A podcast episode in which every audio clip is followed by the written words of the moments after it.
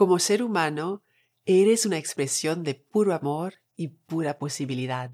Pero has estado mirando a través de una lente de insuficiencia, inseguridad y escasez, y eso te llevó a una adaptación de tu comportamiento en la que encontraste consuelo o alivio en la comida o bebida.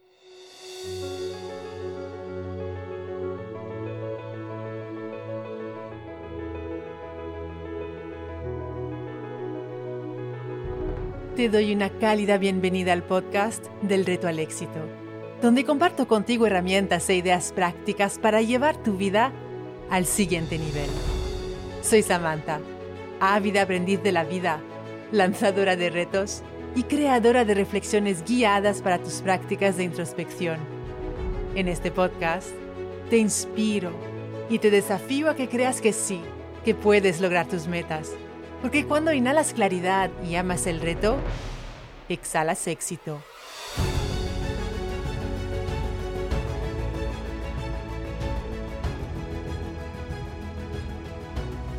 Hey, hey, hey, bienvenida, bienvenido a este episodio 016A del podcast del reto al éxito, el cuarto de una serie en la que te invito a explorar tu relación con la alimentación esta serie viene inspirada del método Wild Fit de Eric Edmeades, el cual invita a una transformación de nuestra relación con la alimentación a través de un trabajo interior, que tiene como resultado generar la confianza en uno mismo que a veces hace falta para alcanzar ciertas metas. Y si es el episodio 016A, es que viene acompañado de un episodio 016B, que es la reflexión guiada.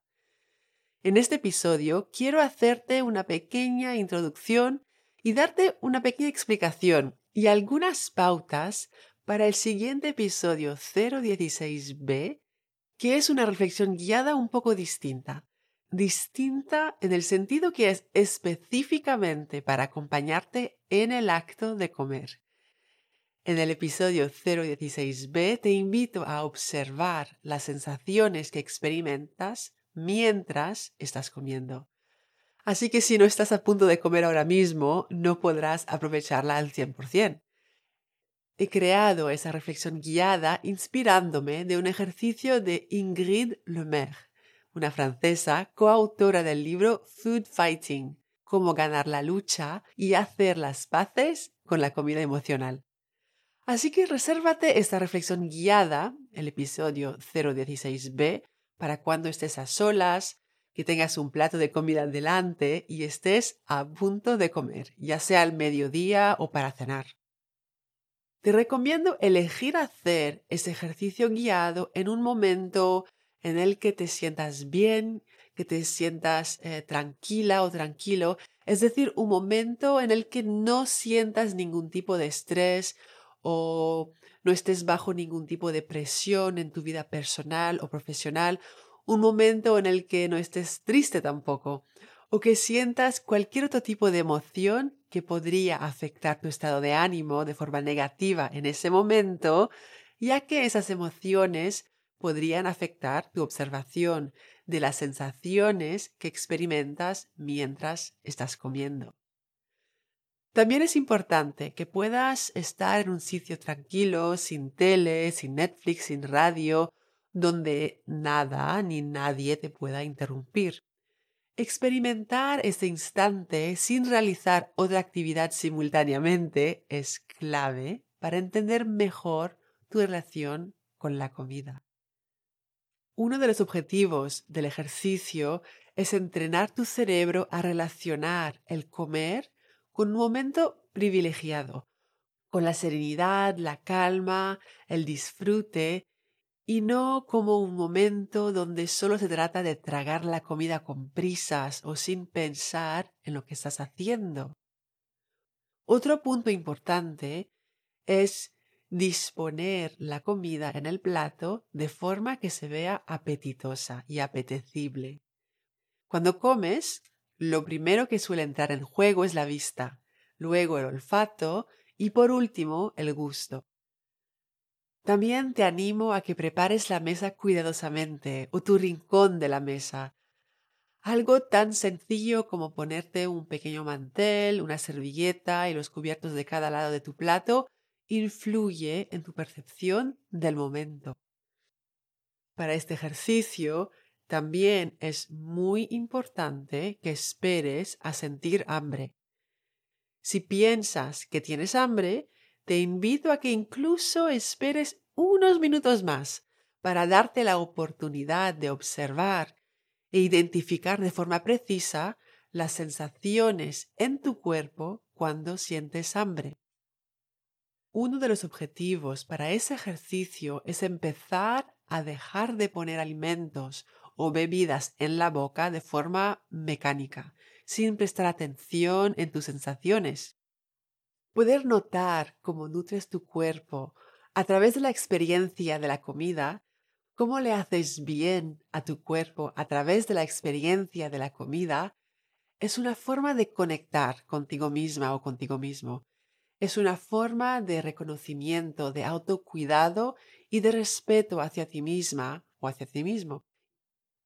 Entender tu relación con la comida y la bebida te ayudará a lograr tus metas de salud o de peso ideal, si es lo que buscas. Personalmente he tenido desafíos de salud con relación a la comida y por eso me he interesado en entender y mejorar mi relación con ella. Me explico. Hace un par de años me diagnosticaron con rosácea. La rosácea es una enfermedad crónica que afecta la piel del rostro. Entonces, en mi caso, se caracteriza por una piel muy sensible, muy reactiva, sobre todo debajo del ojo derecho y en la mejilla derecha.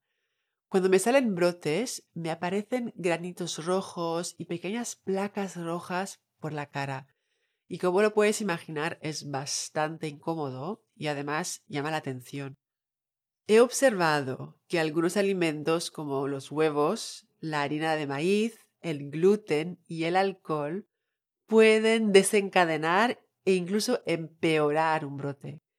Aún sabiendo que esos alimentos y bebida no son lo mejor para mí y para mis objetivos de salud, los sigo consumiendo. No todos los días, evidentemente, pero lo suficiente como para que mi cuerpo tenga una reacción desagradable a cada cuanto tiempo. A lo mejor tú también tienes algún tipo de reacción a ciertos alimentos o a lo mejor simplemente tienes otros objetivos con relación a la comida y a la bebida, que podría ser simplemente llegar a un peso ideal. Sea cual sea tu situación personal, si el área de la alimentación o de la bebida te ha sido complicado o difícil de alguna manera o te ha dado muchos disgustos porque te ha impedido lograr algún objetivo personal importante para ti, Piensa en la siguiente observación inspirada de una frase de Peter Crone, también conocido como el arquitecto de la mente.